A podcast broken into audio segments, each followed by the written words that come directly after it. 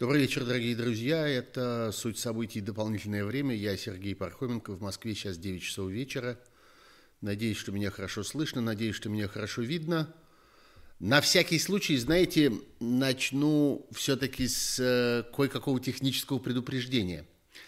Э, вы только не смейтесь. Дело в том, что я нахожусь сейчас, ну, можно сказать, в деревне, в такой вполне себе сельской местности. И у меня тут за сегодняшний вечер пару раз отключали электричество. Поэтому, если я тут вот сейчас как-то вздрогну, как-то щелкну и исчезну с ваших экранов, то вы не удивляйтесь. Это означает, что у меня опять вырубили электричество. Ну, если это произойдет, ничего страшного, мы этот стрим э, возобновим завтра, раз сегодня такой какой-то несчастный день. Но э, будем надеяться, что все хорошо. Вот сейчас все работает, видите, и я даже вижу здесь вот в чате вас э, целую толпу.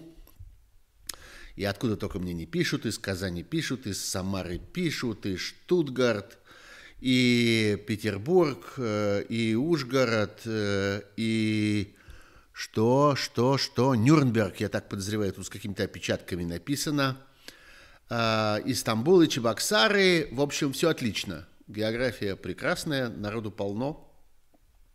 Лайков уже 100, я еще, что называется, ничего еще не сделал, только вошел, знаете, как в том, как в том кино. А, но это хорошо, это меня радует.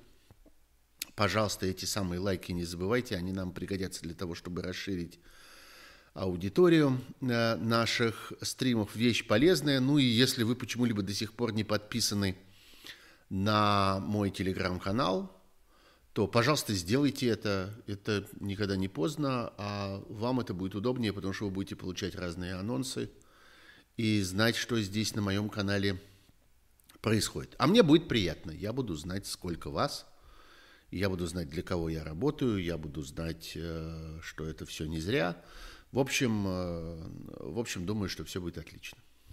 Ну вот, слушайте, я несколько тем себе наметил – в очередной раз большое спасибо всем тем, кто оставляет вопросы и предложения по сюжетам для этой программы э, у меня в телеграм-канале, телеграм-канале Пархом Бюро или в Фейсбуке. Я там выкладываю специальные посты для этого, для того, чтобы просить у вас, э, чтобы просить у вас э, вот такого рода советы. И этим советам потом стараюсь следовать. Потому что, признаться, без ассистента мне довольно трудно следить за тем, как здесь вот бежит чат. Он бежит довольно быстро. И вопросы в нем встречаются не очень часто, больше каких-то разговоров между участниками.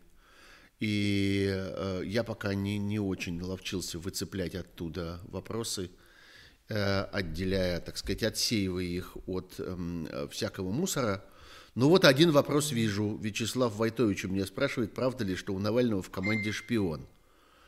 Послушайте, э, ну, э, статистически, если команда состоит из многих десятков, сотен и тысяч людей, как команда Навального, наверное, в ней есть и, и какой-нибудь лазутчик, не без этого. Э, другое дело, что это нисколько не снижает эффективности этой команды.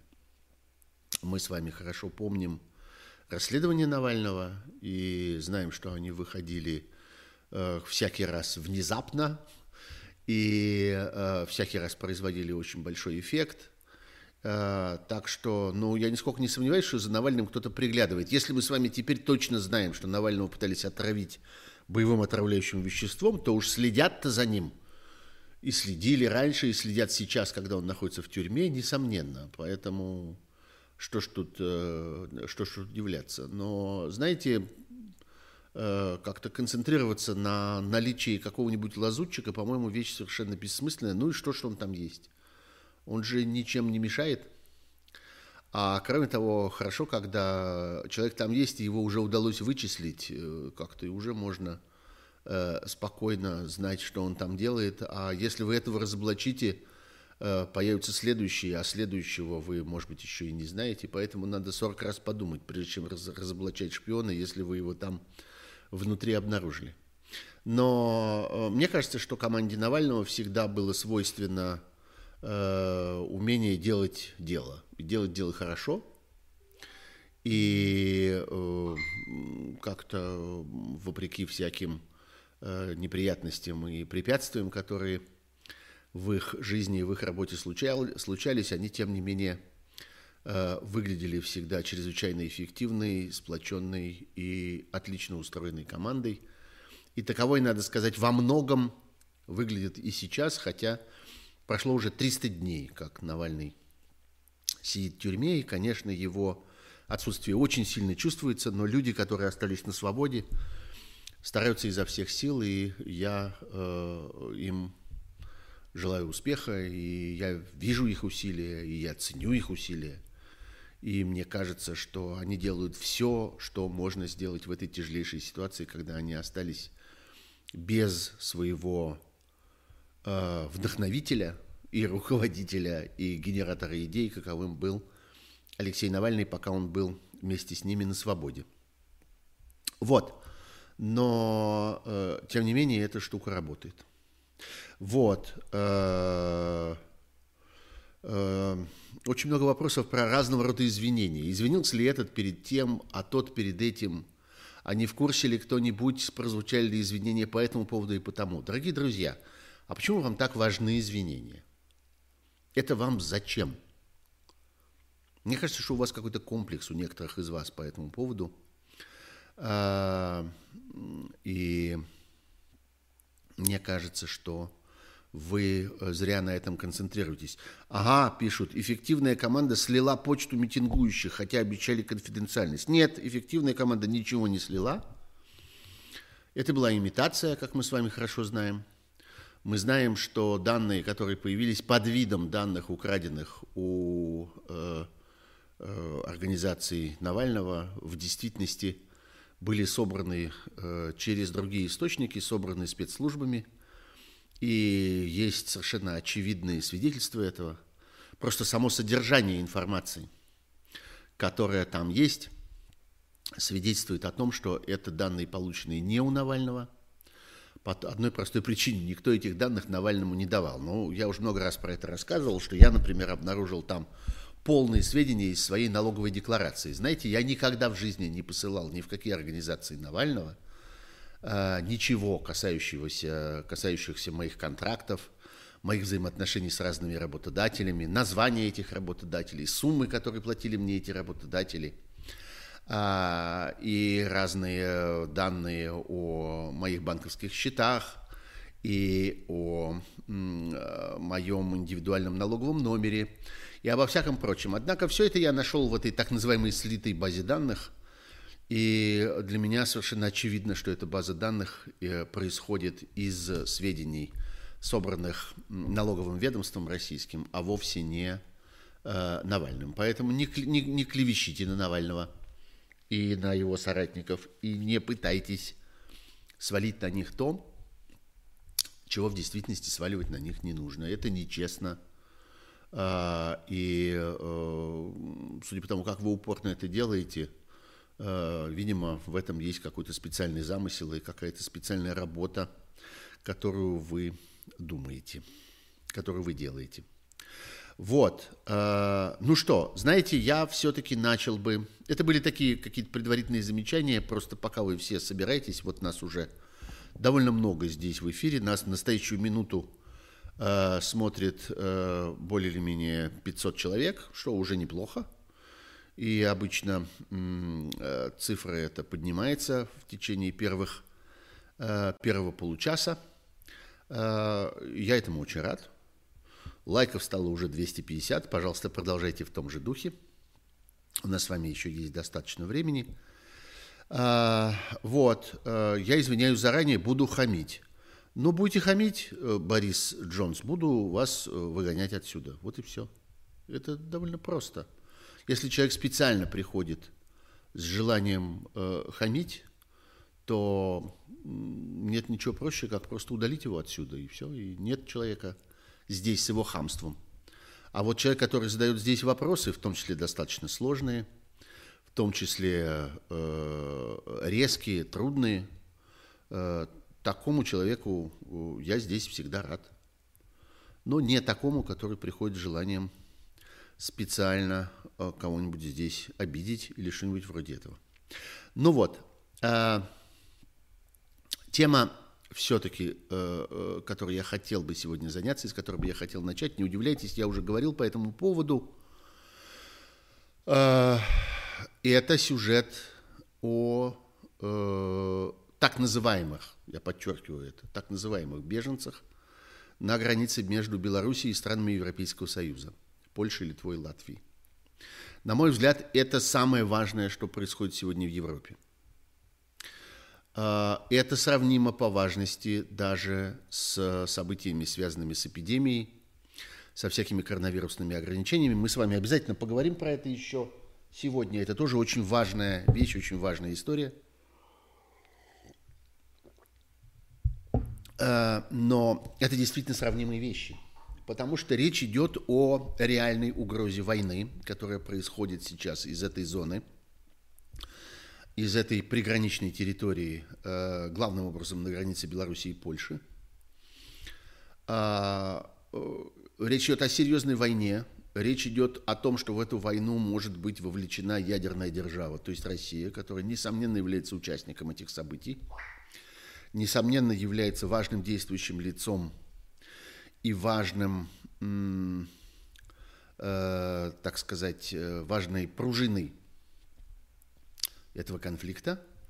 А с другой стороны, это, несомненно, э, страны НАТО, которые объединены договором, в котором есть знаменитый пункт о взаимопомощи, о том, что нападение на каждую из стран Альянса расценивается другими странами как нападение на них на всех.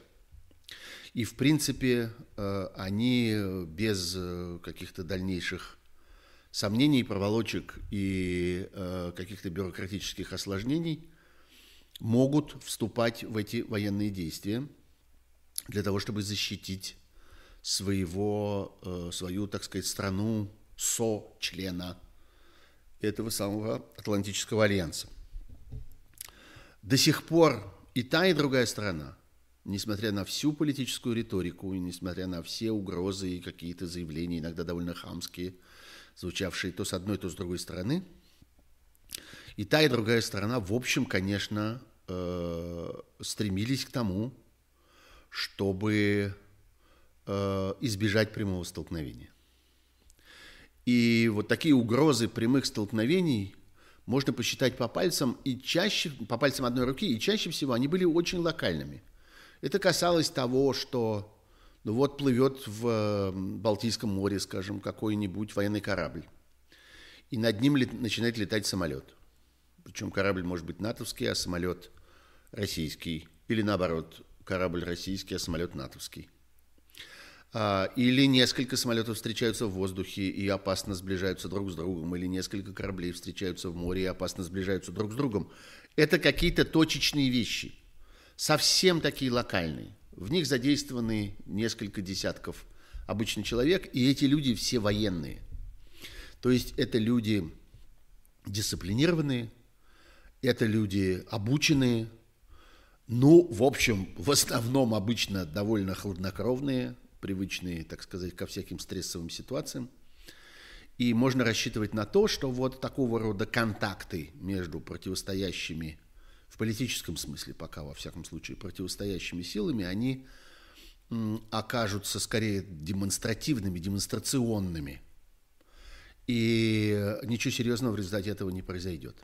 Совсем другая история происходит сейчас вот там на этой границе Белоруссии и Польши, потому что там задействовано огромное количество, во-первых, сейчас уже несколько тысяч, много тысяч людей, которые оказались инструментом этого конфликта, то есть людей, которых привезли туда и, так сказать, вставили в эту ситуацию и теперь подталкивают к участию в конфликте, подталкивают к каким-то силовым действиям, подталкивают к прямым нарушениям закона, подталкивают к прямому, к прямой агрессии, насилию. И для этого даже, как мы теперь понимаем, снабжают всякими специальными средствами, в том числе, в том числе следоточивым газом. Вот мне Роман пишет, 2-3 тысячи беженцев не могут быть основанием для активации пятой статьи о коллективной обороне НАТО. Могут, потому что в этой пятой статье ничего не написано про то, что это должны или не должны быть беженцы, что их должно быть 2-3 тысячи или больше. Там сказано агрессия, там сказано нападение. Кроме того, Роман, мы с вами уже сегодня точно знаем, что эти люди действуют не сами по себе, и они действуют не одни. За их спинами находятся вооруженные люди, служащие э, разного рода белорусских, по меньшей мере белорусских. Я думаю, что нам предстоит вскоре узнать, кто там есть еще. Не буду особенно мучить вас намеками и этой проклятой неизвестностью. И скажу, что нам предстоит узнать, нет ли там случайно каких-нибудь российских военнослужащих, или сотрудников российских спецслужб, или сотрудников российских всяких силовых ведомств, а, было бы очень логично, если бы они там появились, потому что Россия активно участвует в этом конфликте, в этом кризисе. Она, несомненно, присутствует на месте в той или иной форме, а, в виде каких-то советников, в виде каких-то посредников или, я не знаю, каких-то политиков или технологов или еще кого-нибудь. А, и не будет ничего удивительного, если окажется, что и, собственно, в этом силовом давлении тоже принимают участие люди из России, тем более, что есть в последние годы много такого опыта. Есть уже знаменитый вот этот термин «их там нет», или там вот эти зеленые человечки, или вежливые люди, или еще как их еще можно называть. Россия много раз в последнее время – использовала вот э, эти силы, а именно своих военных или сотрудников своих спецслужб, без имен, без документов, без опознавательных знаков, без погон, э, которые бывали внедрены в какую-то конфликтную зону, и там принимали самое активное участие в событиях, а иногда становились инициаторами этих событий. Вспомним историю с аннексией Крыма и то, как это развивалось. Вспомним начало войны на юго-востоке Украины. И нет, в общем, никаких гарантий, что то, что мы наблюдаем сегодня э, на границе Беларуси и Польши, это не начало еще какой-нибудь войны. Друзья, у меня что-то барахлит камера, и время от времени исчезает картинка. Э, не пугайтесь. Я думаю, что это пока еще не электричество, вы меня слышите. Надеюсь, что видео восстановится. Что-то оно у меня вдруг взяло и выключилось. Э, я сейчас попробую, я сейчас попробую это все как-то восстановить. Сейчас э, попробуем. Э, ну-ка, вот можно так, можно так. Нет, что-то у меня с камерой какие-то проблемы вдруг случились. Окей, давайте я перейду пока на другую камеру. Вот на такую картинка немножко изменится. Э, попробуем поработать вот так. Если, если там не станет лучше, ну-ка, ну-ка. Нет, ничего, к сожалению, с той камерой у меня. К счастью, у меня камер, как видите, есть две. И вот, э, ну окей, будем работать пока с этой. Посмотрим, посмотрим, как это все будет развиваться. Что-то мне не везет сегодня. Это, видимо, из-за этих сбоев с электричеством, которые у меня были. Что-то у меня разладилась моя аппаратура. А я, конечно, небольшой по ней специалист, небольшой технолог, и мне трудно с этим справляться. Ну ладно, э, э, я вернусь все-таки к делу и скажу вам, что э, да, мы говорили с вами о том, что Россия является активным участником этих событий, и не будет ничего удивительного, если завтра или послезавтра окажется, что непосредственно в силовых столкновениях тоже принимают участие российские люди, назовем это так, российские военнослужащие. А, что там происходит? Да что ж это такое? Не получается. Ну, бог с ним. А, что там происходит? А,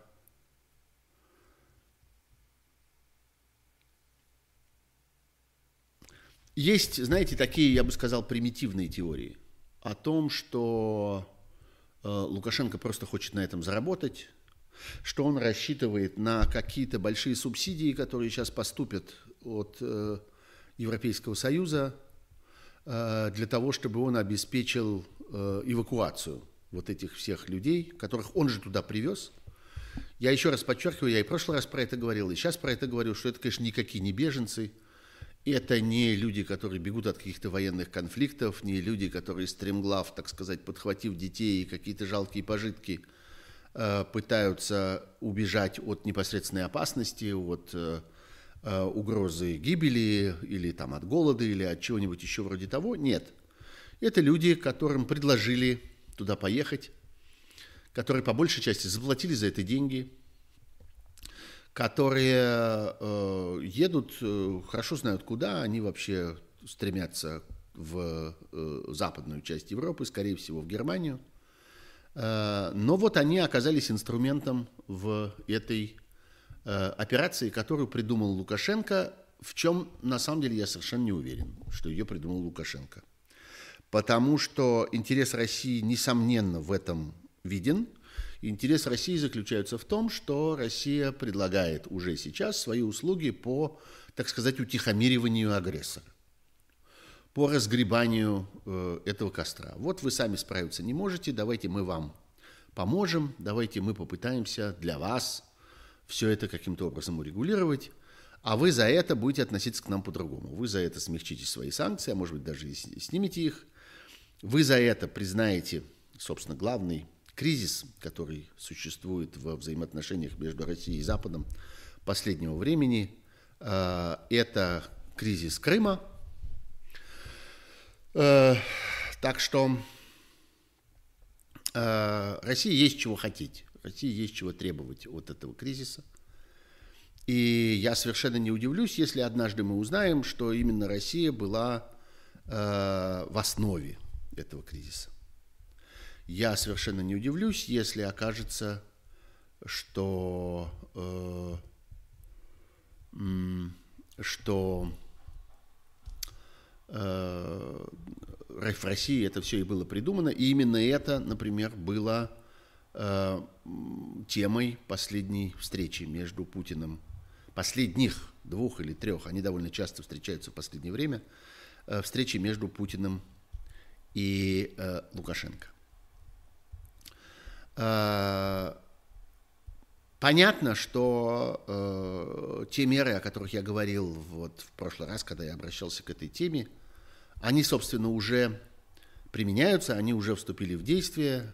Европейские страны очень активно э, принялись работать не с Белоруссией, а с теми странами, откуда Белоруссия по воле своего начальника – вывозит этих людей, которые в дальнейшем становятся статистами в этом спектакле. И именно там прикладываются основные усилия для того, чтобы они там не концентрировались, для того, чтобы они не садились там в самолеты, чтобы эти самолеты не взлетали, чтобы эти самолеты не пересекали воздушное пространство других стран. Осуществляется давление на разные авиакомпании, но, по всей видимости, в этой истории задействованы не только авиакомпании с их э, более или менее регулярными рейсами, или рейсами как-то специально назначенными для этих целей, но еще и э, еще и э, специально арендованные чартерные самолеты. Есть довольно много компаний в мире, которые предоставляют эти чартерные самолеты, и они могут быть предоставлены здесь.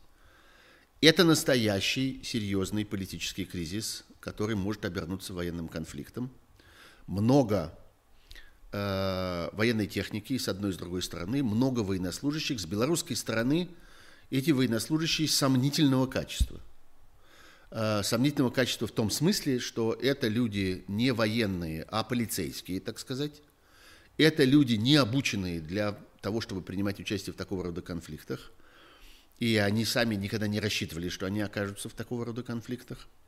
Это люди, э, нервы которых, что называется, не к черту, издерганные вот этим последним годом, уже полутора годами, пожалуй, даже, э, чрезвычайного политического напряжения внутри Белоруссии, необходимостью осуществлять разного рода карательные акции. А понятно, что люди, которым, которых э, используют для того, чтобы бить безоружных, мучить, пытать, таскать, издеваться и так далее, это люди, э, психика которых, я бы сказал, сильно издергана. И э, как они поведут себя, насколько они надежны в этой сложной ситуации, э, представить себе довольно трудно. И рассчитывать на них, скорее всего, невозможно.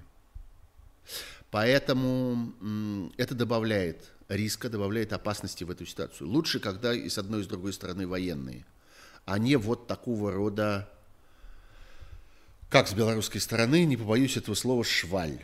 Э, люди, которые были предназначены для того, чтобы бить безоружных женщин на улицах, а теперь вдруг их потащили, и напротив них стоит серьезная армия, и э, они выполняют разного рода абсурдные приказы, подталкивая туда этих людей и так далее.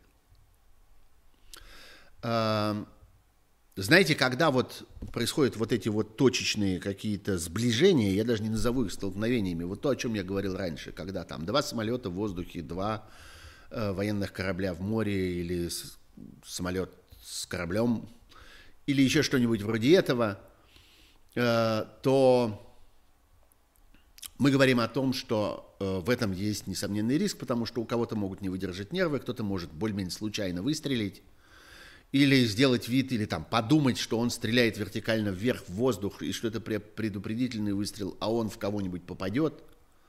Конечно, вот такого рода опасность многократно, в сотни и тысячи раз э, увеличивается сейчас вот в ситуации вот таких массированного, такого массированного противостояния э, людей по две стороны границы, у которых появляется оружие и у одной, и у другой стороны. И я уверен, что вот так же, как мы видим сейчас, как белорусская сторона привозит этим э, так называемым беженцам, вот этим людям, которые загнаны в эту погранзону, привозит э, всякие там, так сказать, бы, бытовые вещи, типа там палаток или каких-то котлов для обогрева, э, горелок для приготовления пищи и так далее – а также слезоточивый газ, как мы выяснили, э, ну, завтра они им и пулемет привезут.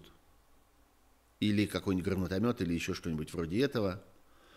Или какие-нибудь светошумовые гранаты. Ну, в общем, что-нибудь, чтобы можно было более эффективно дразнить противоположную сторону. А на той стороне уже и танки. Вот, так что это очень опасно. И э, Понятно, что э, когда в конфликте участвуют две стороны, и обе стороны понимают, что это опасно, и ищут выхода из конфликта, эта ситуация может быть еще не такая плохая. А у нас сейчас ситуация, в которой одна из сторон настойчиво ищет входа в конфликт, то есть возможности углубления его и развития его. С одной стороны, есть люди, которые говорят, не надо, давайте прекратим, давайте это как-то как-то от этого э, избавляться, давайте как-то помогать тому, чтобы эти люди там на границе рассасывались, давайте будем думать, что они не должны умножаться, увеличиваться, их не нужно больше туда подвозить. А другая сторона на самом деле работает на ужесточение конфликта.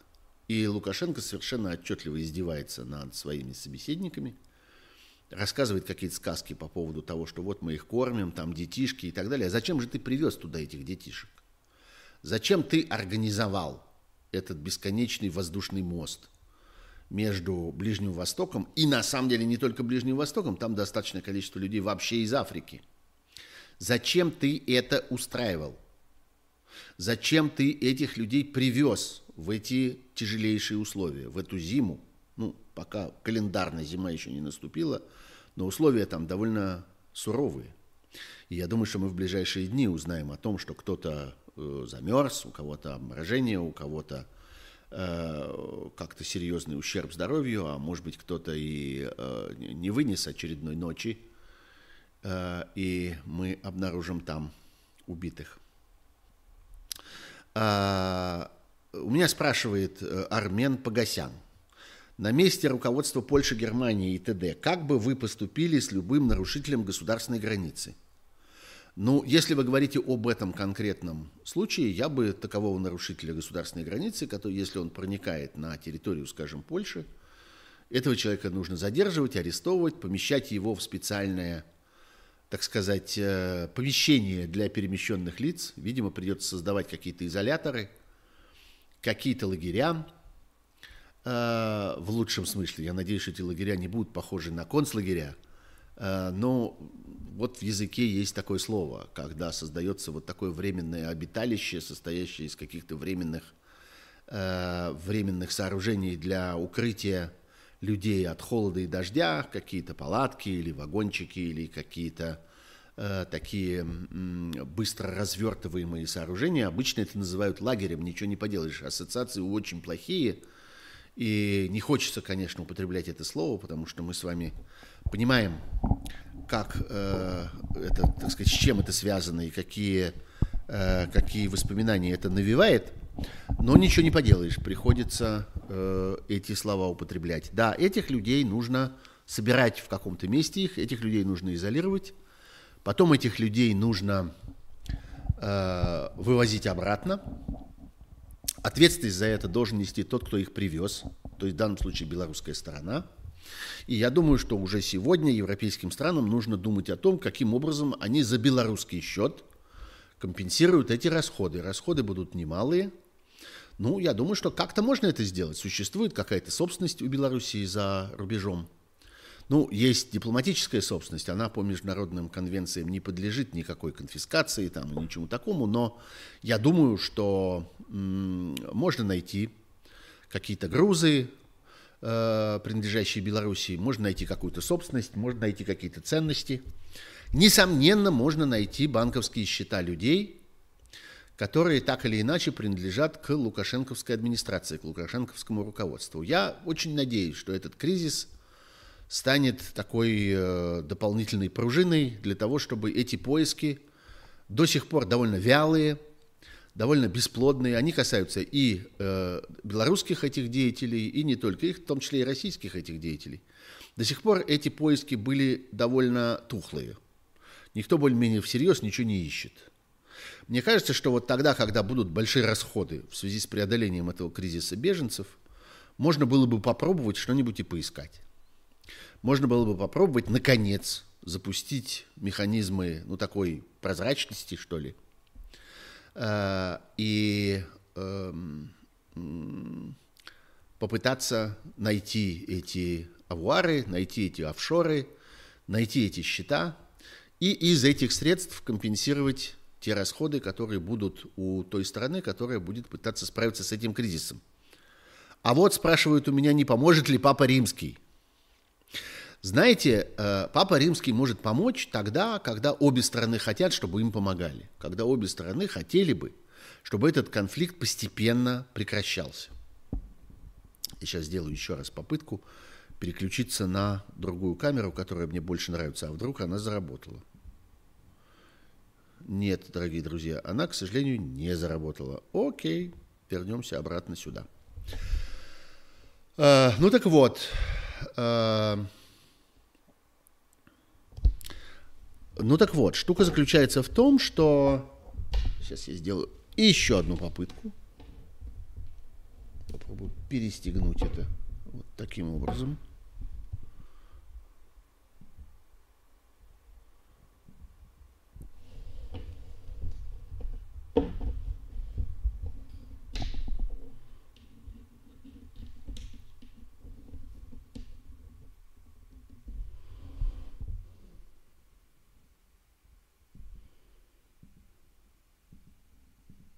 Нет, ничего у меня не получается.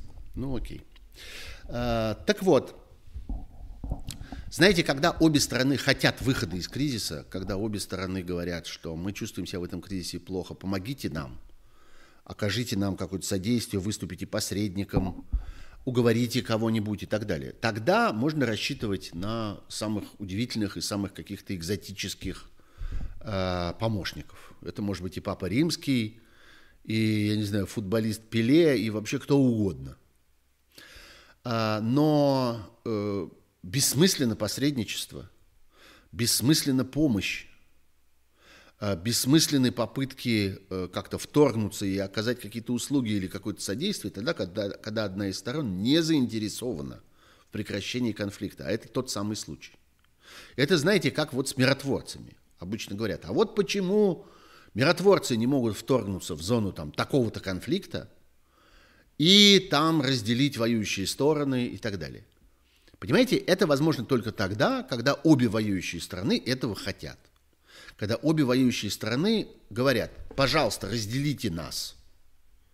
Мы не хотим больше этого конфликта, мы не хотим больше этой войны, мы готовы отойти, встаньте, пожалуйста, между нами и обеспечивайте нашу, так сказать, совместную обоюдную волю.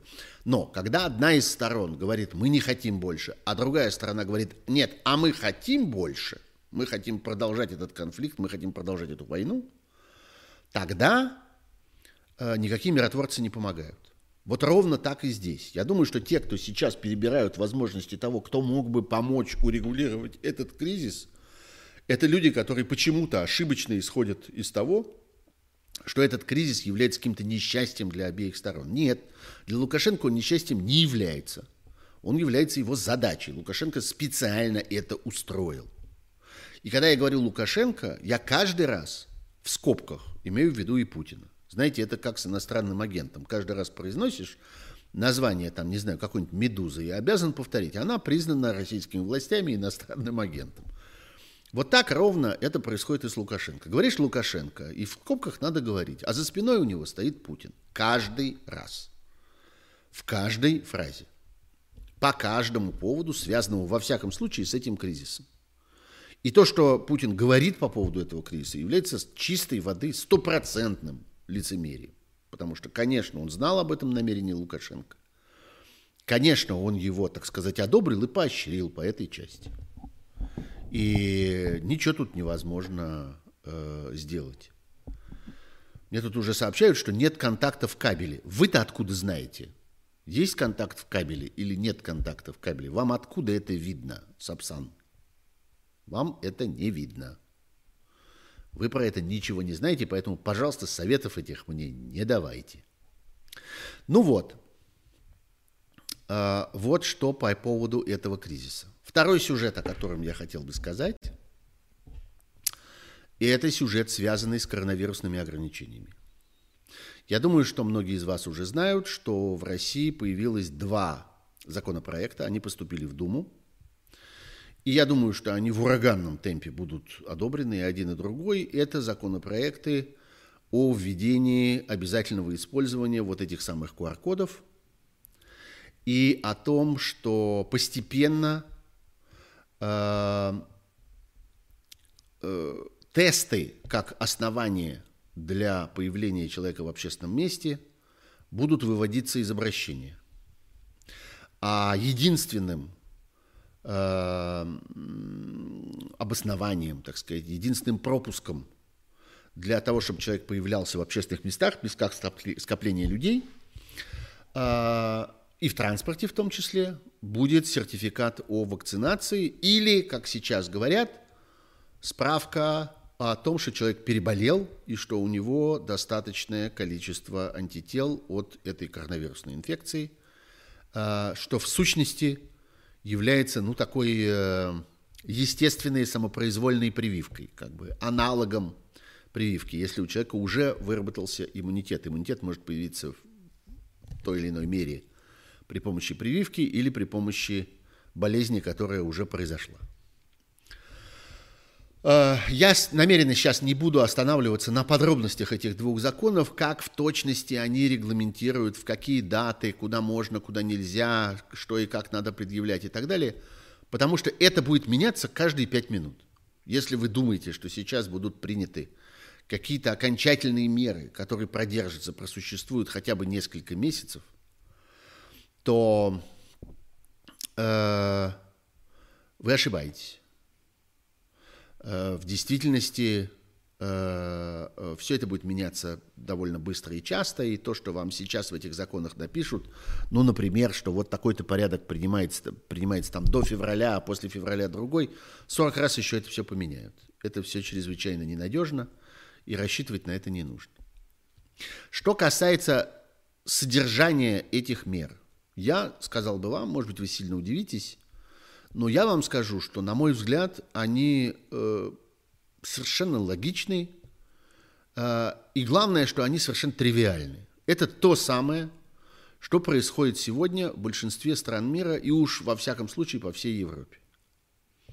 Вот я сейчас нахожусь в стране под названием Греция и могу вам сказать, что я не могу войти ни в один магазин, ни в одно кафе, э, никуда, ни в одну контору, я не знаю, государственную ли, или медицинскую, или какую-нибудь частную компанию, или что-нибудь вроде этого, никуда, кроме двух вещей – аптеки и супермаркета. Я не могу войти без предъявления э, QR-кода, прививки. И именно прививки. Э, к этому должен прилагаться паспорт или какая-нибудь еще, э, еще какой-то документ, э, удостоверяющий личность. У меня есть и то, и другое. Я здесь провел несколько месяцев. За эти несколько месяцев я успел привиться. Плюс к тому э, спутнику, который у меня был в России, я еще поверх этого привился еще и Pfizer два раза, так что у меня теперь есть этот сертификат. Я должен вам сказать, что довольно много людей сегодня в России, ну, те, кто хотят передвигаться э, в международном пространстве, так или иначе это делают. Целые самолеты летят сейчас в Хорватию. Там можно было, во всяком случае, до последних дней, не знаю, как сегодня, но э, достаточно э, достаточно это было просто сделать до сих пор. Э, люди прививаются там, люди при, придумывают еще какие-то прививочные туры и летят в разные страны. Вот у меня спрашивают, а как привиться в Греции гражданину РФ? Ну вот я гражданин РФ, я привился в Греции. Ну, просто это занимает некоторое время, нужно здесь пробыть, нужно получить там соответствующий документ, зарегистрироваться для этого, записаться, встать в очередь. Это все занимает некоторое время. Если вы приезжаете на три дня или на неделю, вы не успеете. А если вы проведете достаточно много времени, то отлично успеете. Так что погуглите, все это описано в интернете много раз, и я думаю, что если вы хотите, то достаточное количество информации вы найдете. Вот. А, в Турции пишут мне раздолье, ходи куда хочешь, только маска и хез-код. Я не знаю, что такое хез-код, Э, ну да, ну так я думаю, что это то же самое. Тоже требует этот самый индивидуальный код, что в Турции, что в других странах. Э, все это вводится буквально вот в эти дни. Э, каждый день мы получаем сообщение о том, что очередная страна ввела эти правила. Вот то Австрия, то Голландия, то вот последнее время говорят там о Чехии, о Германии. Франция тоже ужесточила довольно серьезно свои, свои правила. Во Франции это уже довольно давно было, тоже с, э, только с QR-кодом вы могли посетить, там, не знаю, любое кафе, ресторан, любое место, где собираются люди. Вот, так что это, в общем, совершенно обычная вещь. Э, эпидемия идет волнами, осенью появляется очередная волна, заболевших становится много, особенно в тех странах, где э, прививок э, не так уж и много, где остался, осталось существенное количество непривившихся людей. Такие страны там в Европе по-прежнему есть. Есть страны, где там половина населения, даже чуть меньше половины, где-то чуть больше половины. Есть страны гораздо более благополучные, но и они, э, но и они э, тоже вводят эти меры. Такие меры будут введены в России. Но на этом история не кончается, а начинается. Потому что объявить меры каждый дурак может. Это, в общем, несложно. Сложно их реализовать. И э, действительно, не случайно, вот я вижу сейчас и среди ваших вопросов здесь в чате этого стрима, и э, всюду, мы видим это там, где это обсуждается, мы видим немедленный вопрос о том, а что будет происходить с рынком этих фальшивых QR-кодов, фальшивых сертификатов о прививке. А, и я думаю, что э, вы прекрасно понимаете, что это вещи совершенно связаны. Вот э, только что в России произошла так называемая перепись. Вы, наверное, слышали. Никакого переписчика при этом вы не видели, и ни в какой переписи при этом вы, скорее всего, не участвовали. Во всяком случае, вас таких участвовавших, наверное, было в реальности процентов 20, может быть, чуть больше. Отчетность, тем не менее, о 100%. Даже случился, как я понимаю, небольшой скандал, потому что выяснилось, что больше 100% людей приняли участие в этой переписи. Что случилось? Все очень просто. Разграбили бюджет, выделенный на эту, переп... на эту перепись. Было выделено несколько миллиардов рублей, и они были освоены. А, в реальности никто никакой особенной переписи не проводил.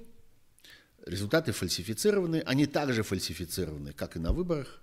С той только разницей, что фальсификация результатов на выборах, она имеет ну, какие-то политические последствия.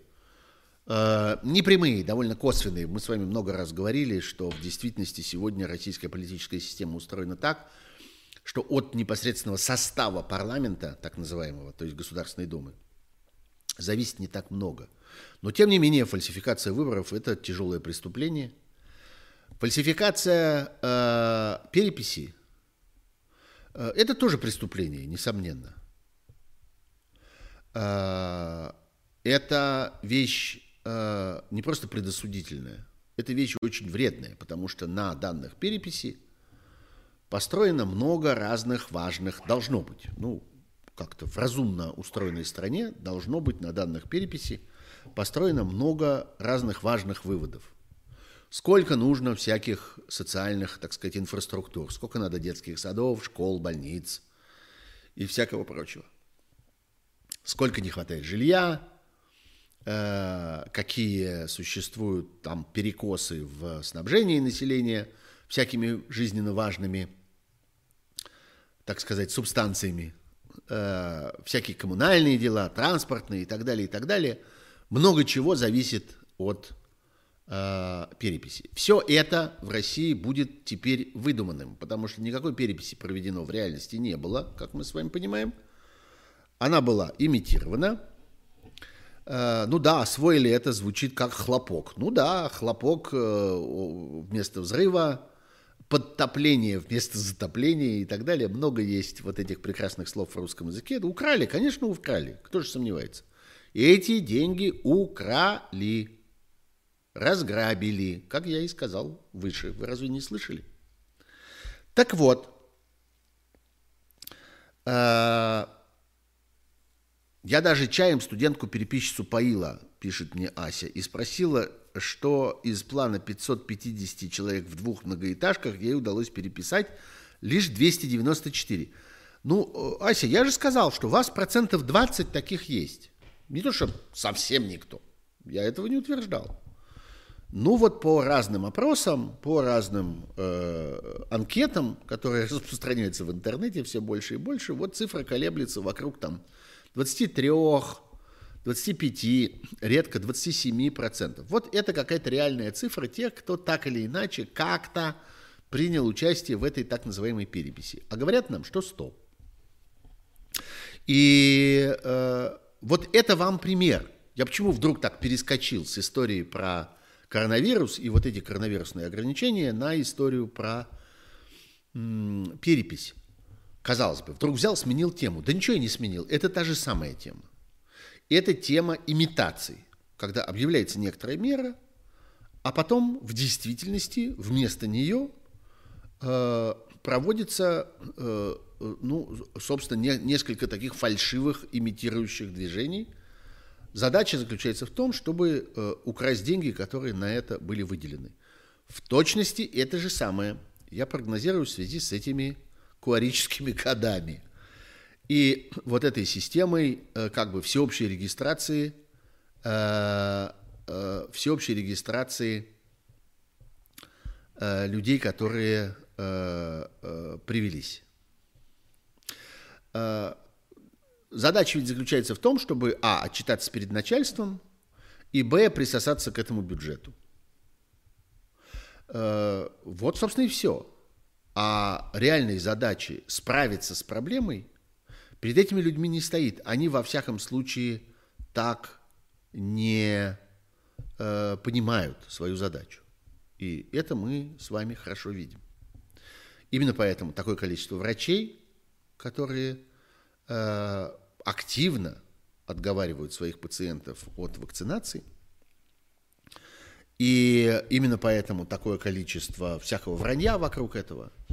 И именно поэтому э, по-прежнему э, Россия держит оборону от иностранных прививок, что абсолютно нерационально, что с точки зрения решения самой проблемы не имеет никакого смысла. Если бы такая задача стояла, было бы очевидно, что эти иностранные прививки должны быть в России тоже не просто разрешены, но и широко распространены. Но государство решает какую-то другую задачу при этом, справляется с какой-то другой проблемой, прежде всего с э, э, проблемой обогащения какого-то количества людей, которые контролируют фармацевтическую промышленность в России и которые рассчитывают сохранить эту монополию. Ну вот, э, так что вот это важная очень вещь. Разница между введенными мерами и фактической их реализацией.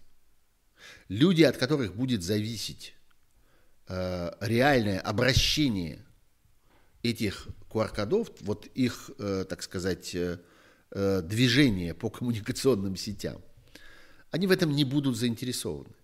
И вы это очень хорошо видите, когда вы оказываетесь где-то за пределами России, вы видите, ну, как люди по-разному в разных странах к этому относятся. И вы видите, что люди чувствуют свою собственную ответственность, свою собственную Э, как бы свое собственное участие в этой проблеме. Они э, чувствуют себя на как бы делающими важное дело на важном посту. Тогда, когда они у вас спрашивают при входе э, этот код, проверяют ваши документы, не только потому, что они опасаются ревизии, опасаются, что вот за ними кто-то наблюдает, и что вот сейчас придет какой-то контролер, контролер увидит, что они что-то там такое не спросили и не посмотрели, их накажут, оштрафуют или что-нибудь вроде этого. Довольно мала вероятность, что контролер это увидит. Но люди это делают, потому что им кажется, что они участвуют в каком-то, каких, каком-то важном обстоятельстве. Этого не происходит в России. Вот в России вот эта технология э, и вот эта традиция «вы делаете вид, что вы нам платите, а мы за это делаем вид, что работаем», э, она жива, и она жива и в этом смысле тоже. И у меня нет никаких сомнений, что судьба этих э, норм и этих ограничений будет именно такой. Все это не будет применяться. Кроме того, конечно, очень сильно преувеличено, э, преувеличен расчет на технологии и на то, что люди воспользуются всякими электронными системами регистрации и так далее, и так далее. Я уж не говорю о том, что существует действительно ну, некоторый процент населения, он не очень большой, но довольно значительный людей, которые в принципе не имеют доступа, у них там кнопочные телефоны э, вместо смартфонов, и им довольно трудно объяснить, что такое регистрация на госуслугах и так далее. Но совершенно очевидно, что для того, чтобы эта система работала, должна была бы быть параллельно создана система помощи, система ассистирования – Обычно такие системы построены на волонтерах. Вообще в развитых обществах, в обществах, где государство не уничтожает гражданскую жизнь, не пытается на корню избавиться от любой гражданской инициативы и так далее, волонтеры исполняют довольно много всяких важных обязанностей. Начиная от того, что они тушат пожары большом количестве стран – особенно южных стран, жарких стран, тех стран, которые сильно рискуют всякими лесными пожарами и вот такого рода бедствиями, вся система борьбы с э, такого рода опасностями построена на волонтерском движении. И именно от волонтеров зависит это. Профессиональные пожарные не могут с этим справиться. То же самое происходит и с э, вот такими конфликтными сложными ситуациями, как борьба с эпидемией. В тех же Соединенных Штатах вы видите волонтеров повсюду. Вы видите волонтеров в любом музее, где они вас принимают, что-то такое объясняют, вводят эти экскурсии, помогают вам разобраться и так далее. Вы видите их в любой больнице. Вы видите волонтеров в школе, которые играют там чрезвычайно большую роль.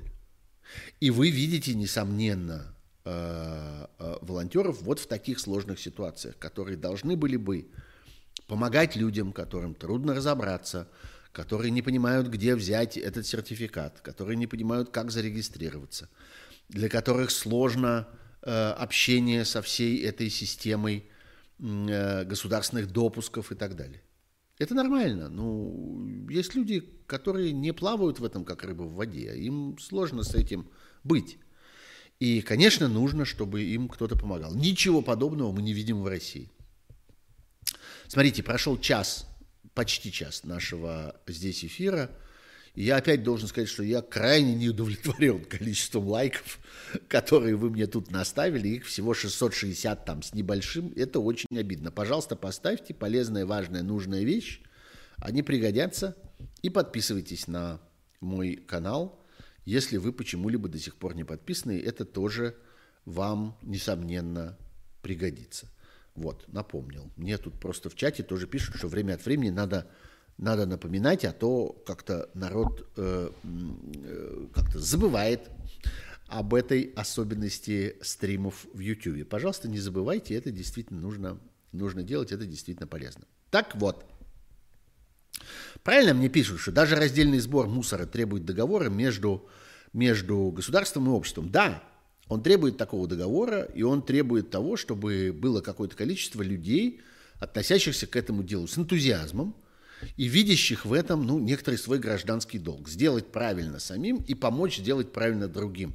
Без таких людей не обойдешься. И это побочное, косвенное следствие вот той войны, которую ведет российское государство со своим собственным обществом, когда оно уничтожает – общественные организации, когда оно уничтожает НКО, когда оно уничтожает гражданские проекты, когда оно создает специальное законодательство для того, чтобы наказывать людей час за часом и день за днем за любую попытку гражданской активности, оно обрекает себя на беспомощность вот в таких сложных ситуациях. Потому что люди, которых наказали за то, что они однажды поучаствовали в каком-то гражданском проекте, иногда совершенно таком безобидном и на таком бытовом уровне. Они спасали что-нибудь в своем городе, какую-нибудь городскую среду, какое-нибудь здание, какой-нибудь важный объект, какой-нибудь э, что-нибудь. Э, они э, тушили пожары, вот как я говорил, они справлялись с наводнением, они помогали бедным, они лечили больных, они что-нибудь такое делали. И им в конце концов сказали, как это происходит в России, что вы иностранные агенты, и вы делать этого не только не должны, но мы вас за это накажем. Возникает ситуация, в которой люди, волонтеры, очень нужны. Их нет. Они исчезают. А, вот. Так что они не исчезают, точнее, они не появляются. Вот что важно.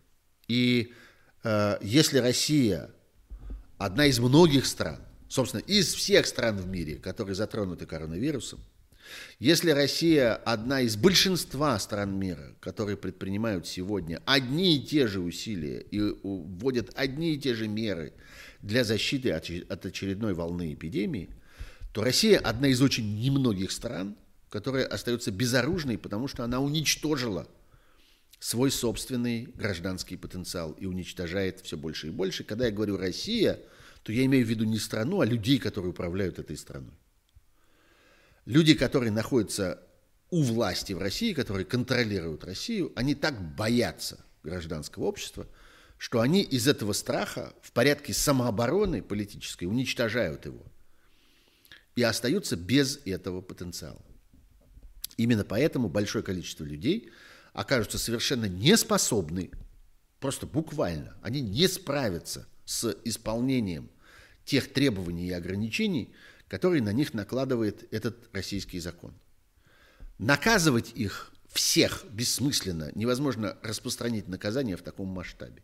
Значит, придется смириться с тем, что большая часть населения просто в этом не участвует и этому не подчиняется.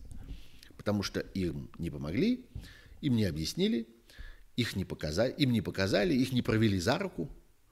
Да, в обществе достаточное количество людей, которым нужно, чтобы их водили за руку. О, лайков стало уже 800 с лишним, и это уже чуть-чуть получше. Пожалуйста, продолжайте в том же духе. Спасибо большое всем, кто, э, всем, кто уже эти лайки поставил. Ну вот. А, и дальше я хотел бы перейти э, к сюжетам, которые, наверное, вас не удивят, потому что я все время об этом говорю. Мне часто говорят, ну что ты привязался там к мемориалу, каким-то общественным организациям? Ну сколько уже можно? Уже и так как-то все понятно. У них какие-то проблемы. Послушайте, это не у них проблемы, это у вас проблемы. Это у нас проблемы. И у вас в особенности.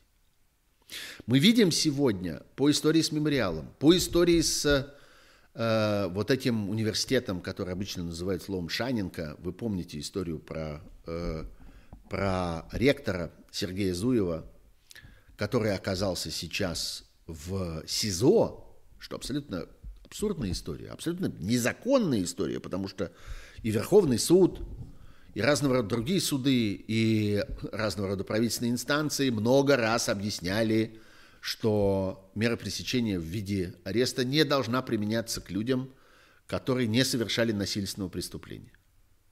Тем не менее, она здесь применяется. Понятно почему, потому что из человека вымогают признательные показания, причем признательные показания в отношении другого человека – а, я думаю, что многие в курсе э, этой истории, что существовал э, и существует до сих пор чрезвычайно выгодный рынок э, школьных учебников.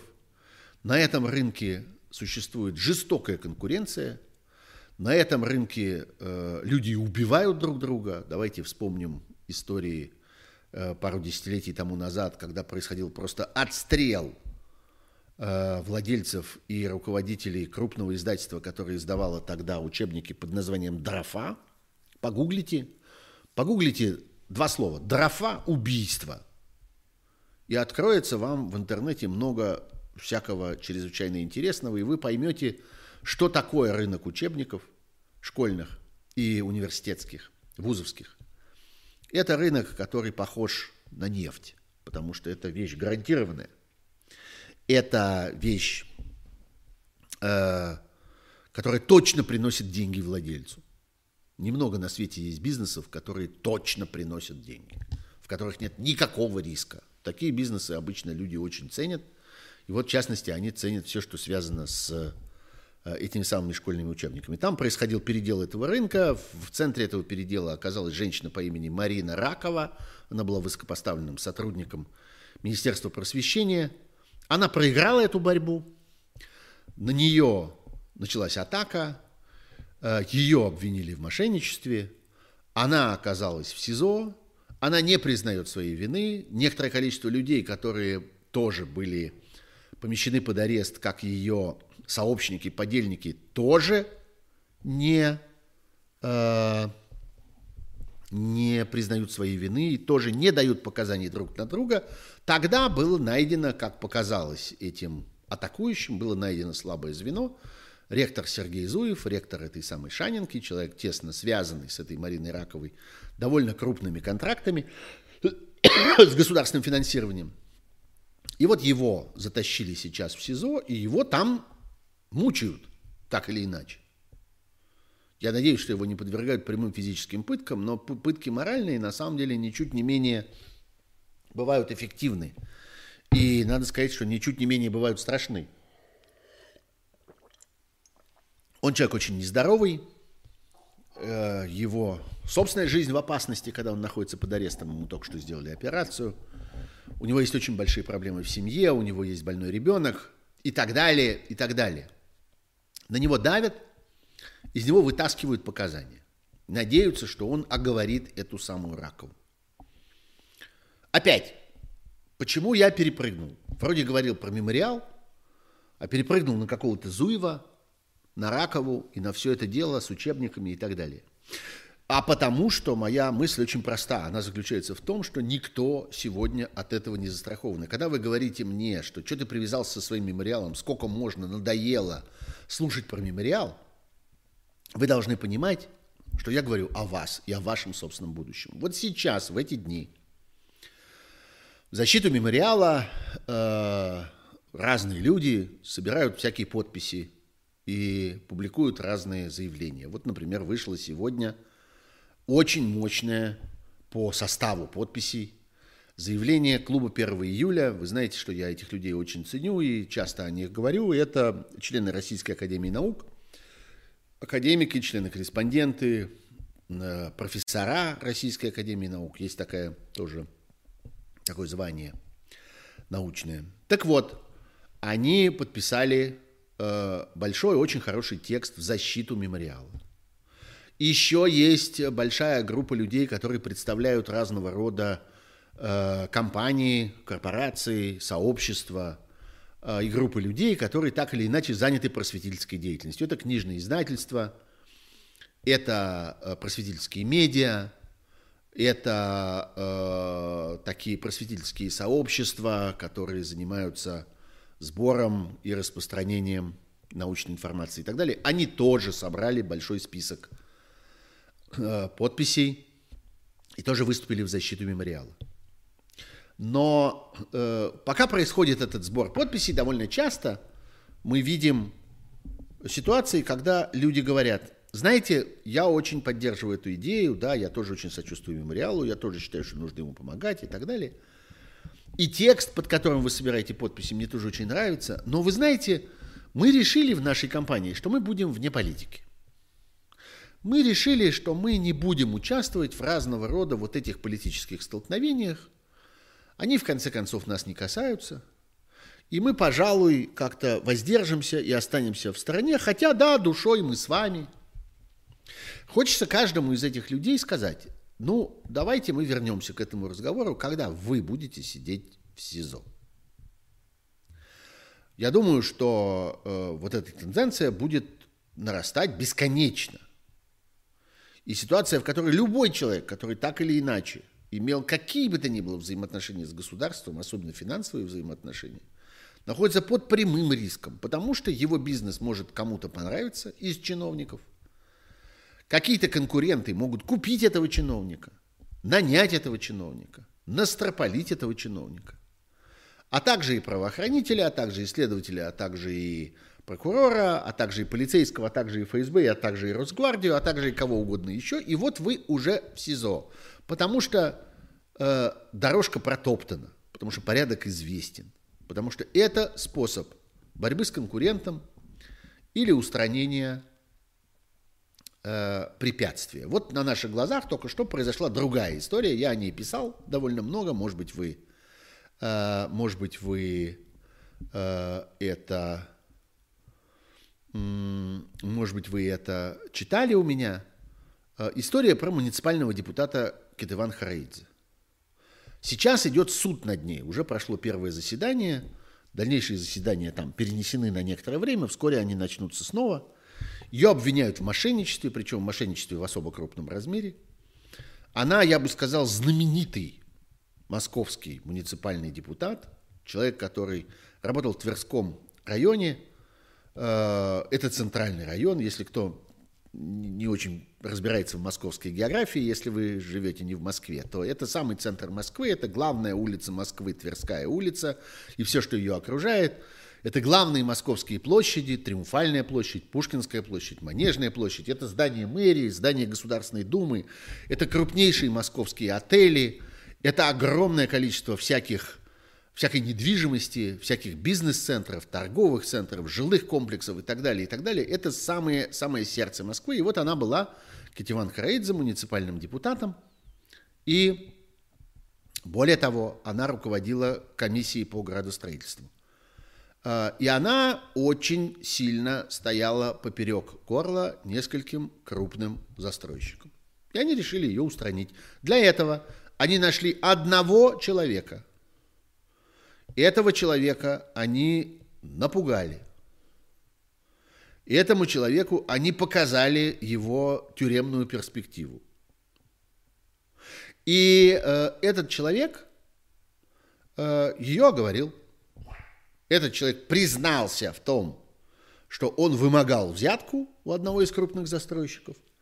и заявил о том, что он ее вымогал не себе, а вот ей.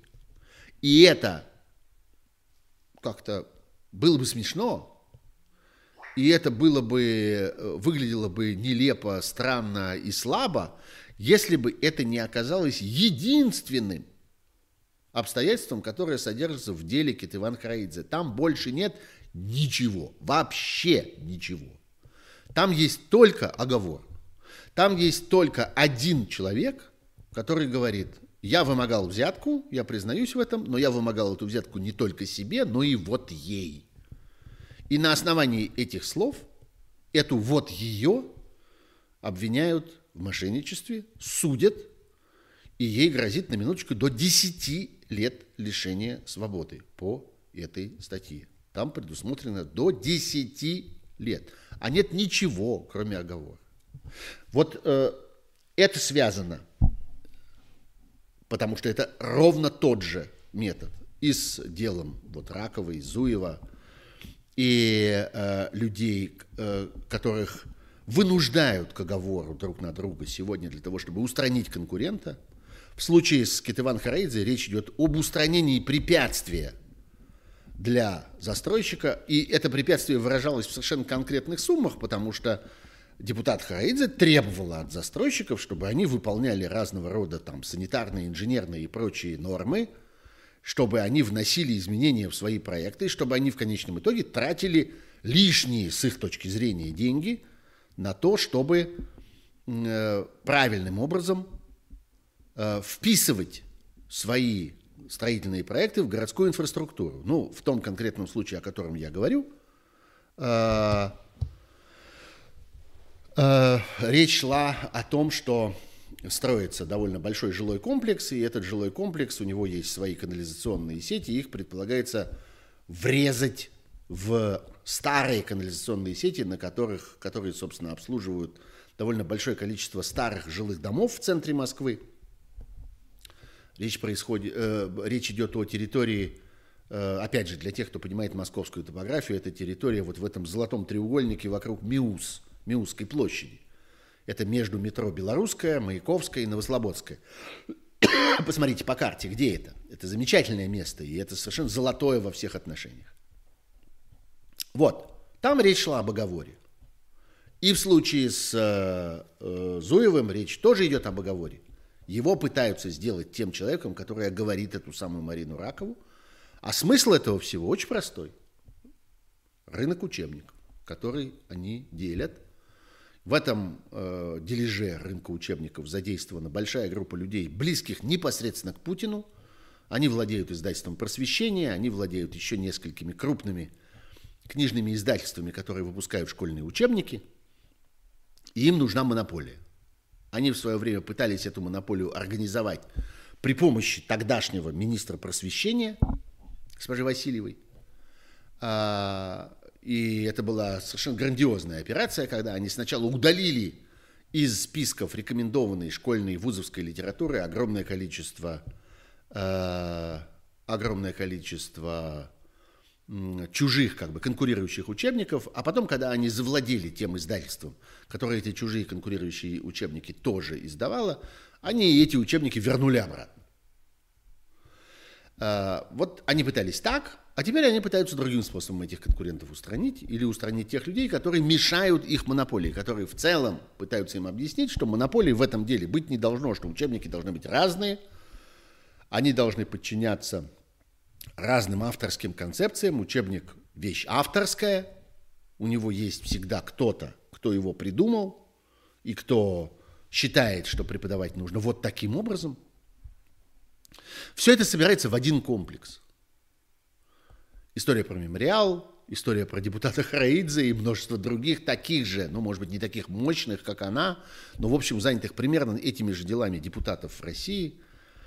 История про людей, которые пытаются э, содержать в порядке российскую систему просвещения. Для этого создают университет, такой как Шаненко, европейского уровня, европейского класса и европейских традиций – и пытаются поддерживать конкуренцию в деле издания учебной литературы, чрезвычайно важную для качества этой учебной литературы. Все это одна история. История о том, что государство, путинское государство пытается контролировать в России все. Путинское государство объявляет, без нас ничего не будет. Мы будем распределять бюджеты, мы будем выяснять, какой учебник лучше, и выдавать деньги тому учебнику и авторам, и издателям тех учебников, которые мы считаем правильными, а для этого у нас есть Мединский, который, скажем, управляет э, государственным взглядом на российскую историю. Мы будем э, определять, что правда, а что неправда в нашем прошлом, и поэтому мы избавимся от мемориала – мы еще вернемся сейчас к теме мемориала ненадолго, потому что там есть один очень важный, одно очень важное обстоятельство.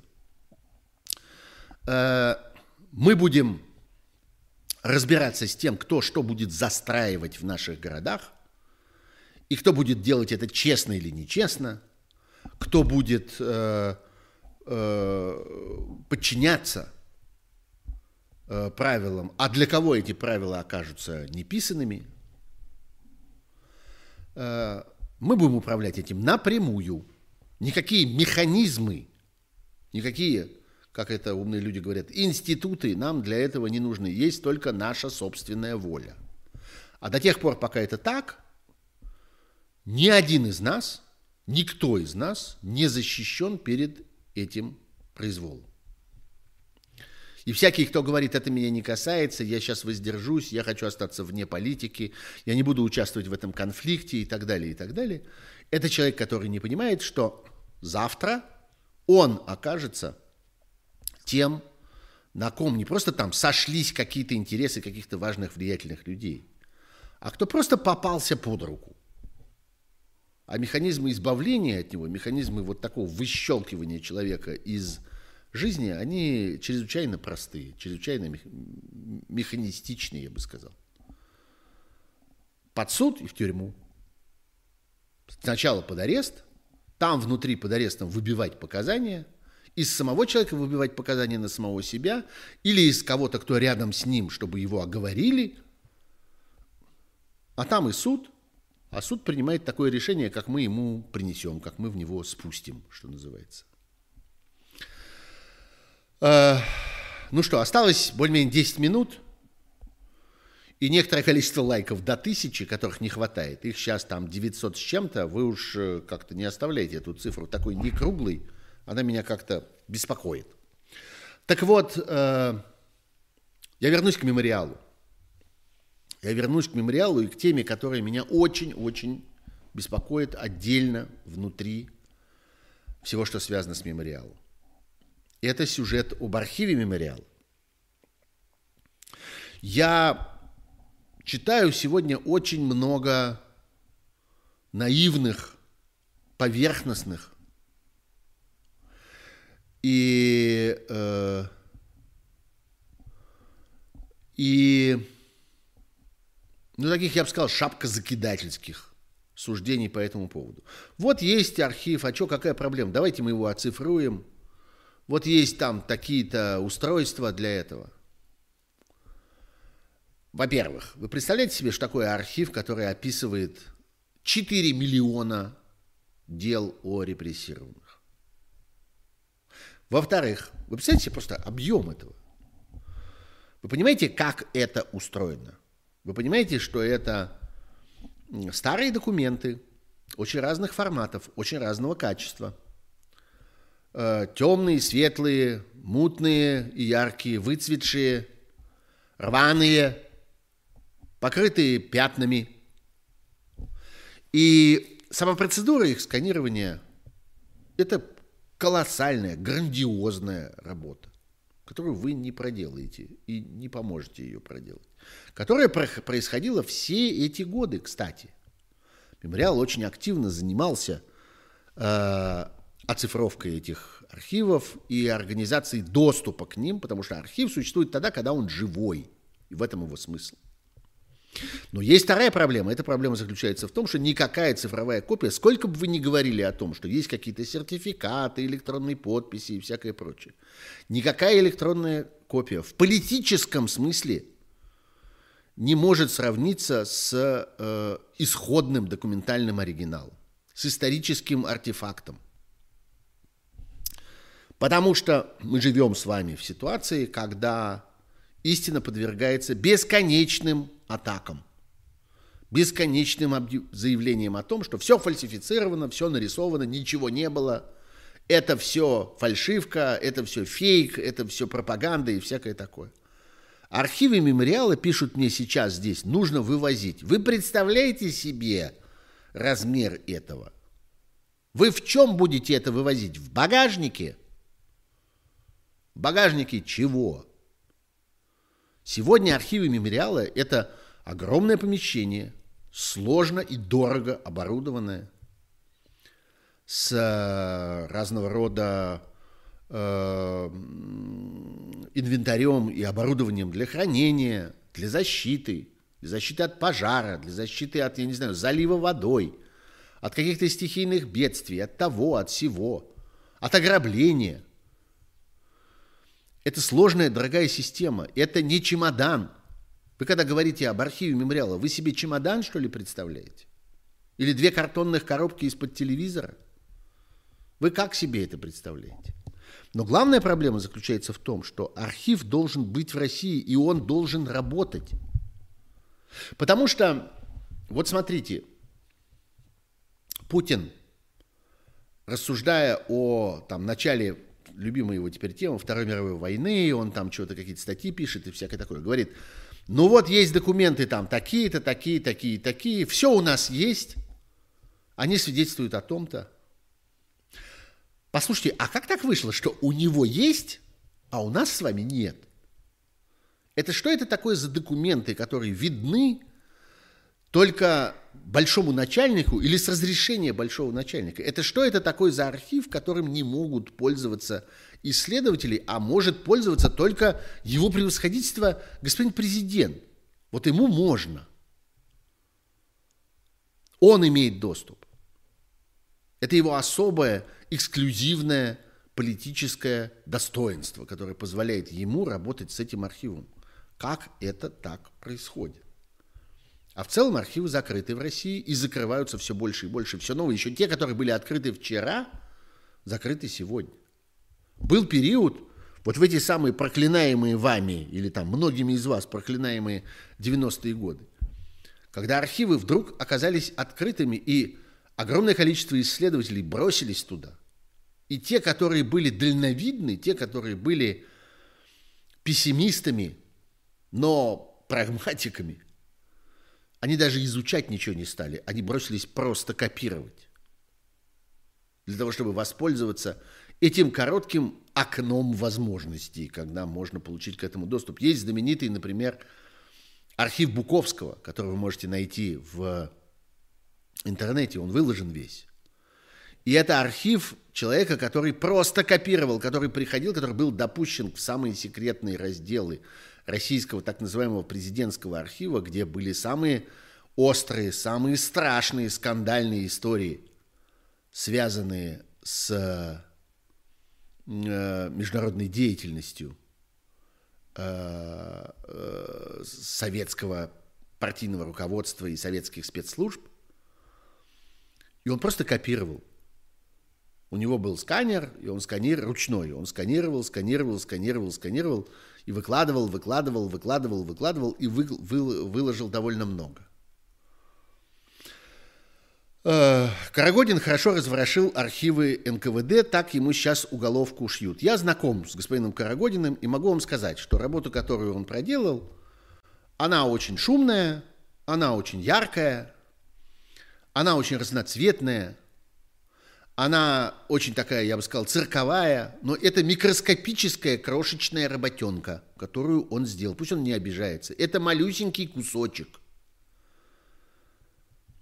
касающийся одного дела, одной семьи, одной группы людей, которые э, с этим делом были связаны. Ну и постольку, поскольку эти люди расстреляли не одного человека, а довольно большую группу, то там каким-то образом это расширяется. Мемориал имел дело с миллионами э, репрессированных, с миллионами дел. Мемориал боролся и продолжает бороться за доступ к этим архивам. Мемориал является международно признанным лидером давления на тоталитарное государство, теперь тоталитарное, вчера еще авторитарное, с тем, чтобы, э, с тем, чтобы архивы оказывались открытыми. Это борьба неравная, это борьба, где мемориалу при, противостоят спецслужбы огромного государства, мощные и безжалостные и беззаконные. Вот в чем дело. Дело в том, что это еще один случай, когда в России действует произвол, когда э, сильнее законов оказываются разного рода ведомственные инструкции, и э, оказывается, что чиновник в произвольном порядке способен расправиться с исследователем, который на законном основании пытается добраться до того или иного материала. Так что, знаете, не нужно преувеличивать. А, хорошо, когда есть энтузиаст, который энергично, остроумно, э, настойчиво Э, пробуравливает свою маленькую дырочку. Прекрасная дырочка очень нам всем пригодится.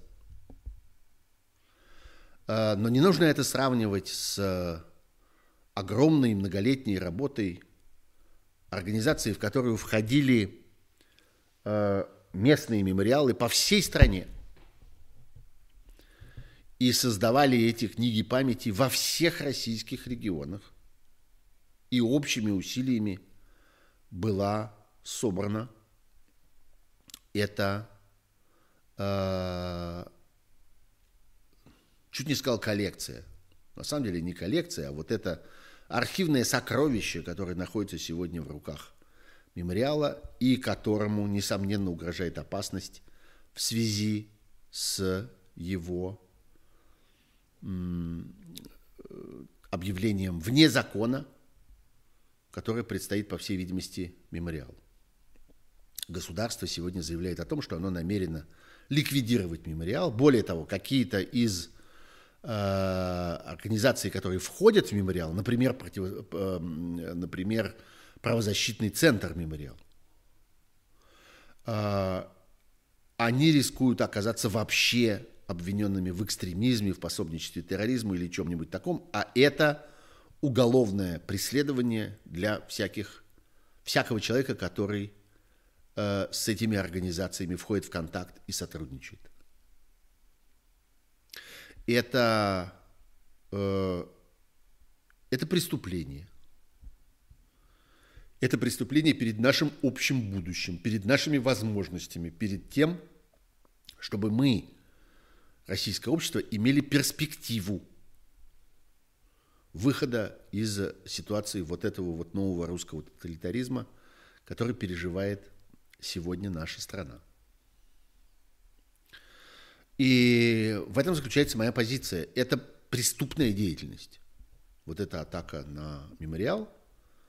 Так же, как преступна в комплексе своем вся вот эта работа, связанная с уничтожением гражданской активности и гражданской инициативы в России – выражающиеся снова и снова в самых разных обстоятельствах и в самых разных персональных делах.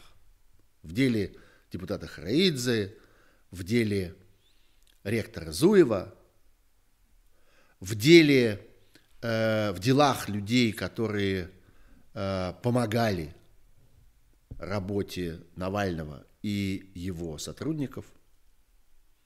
Вы знаете о том, что по всей стране сегодня – этих людей пытаются идентифицировать, отловить и подвергнуть давлению, и эти дела уже начинаются. Они э, со временем будут становиться все более и более частыми, все более и более распространенными. Вот. Вот это э, ситуация, в которой мы живем сегодня. И если вы думаете, что эта ситуация касается кого-то, но не касается вас, вы ошибаетесь. Если вы думаете, что эта ситуация не будет иметь своих последствий на вещи, которые кажутся вам неочевидными, например, борьбу с эпидемиями. Казалось бы, где борьба с эпидемией, а где история про мемориал? А это связанные вещи. Потому что борьба с эпидемией невозможна без гражданской ответственности и без активной части гражданского общества в России. Мне говорят, что получился тяжелый выпуск. Тяжелый, да. Мы находимся в очень тяжелой ситуации все вместе. Да, мы оказались в очень тяжелом, мрачном периоде развития России, и мы не понимаем, сколько он продлится. Мы понимаем, что в историческом смысле это какой-то миг, момент, но наша жизнь пришлась на этот миг и на этот момент, и это досталось нам. Вот. Вот это был мой стрим, вот это было дополнительное время сути событий. А, я не уверен, скажу вам откровенно, что в следующий понедельник мне удастся провести вот такой обычный разговор, обычный стрим. Я буду опять в поездке, передвигаться с места на место. не знаю, что у меня там будет с гостиницей, в которой я буду жить с э, качеством интернета в этой гостинице. Совсем не всегда, вы знаете, это большая иллюзия, что вот если ты едешь по Европе, то везде тебе широкополосный интернет, в котором запросто и так далее.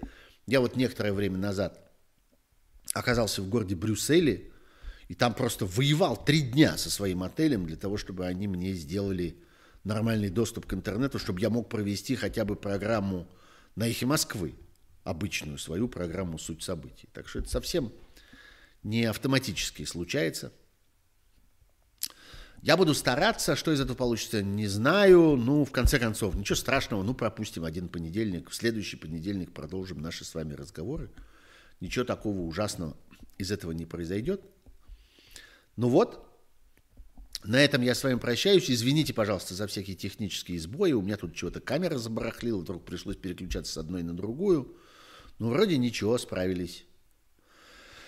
Я постепенно буду учиться всей этой премудрости. К сожалению, мне как-то никто не помогает, я сам это все осваиваю, а я человек от этой техники довольно далекий, так что вы уж извините меня и за прошлое, и за следующие ошибки, которые я еще допущу.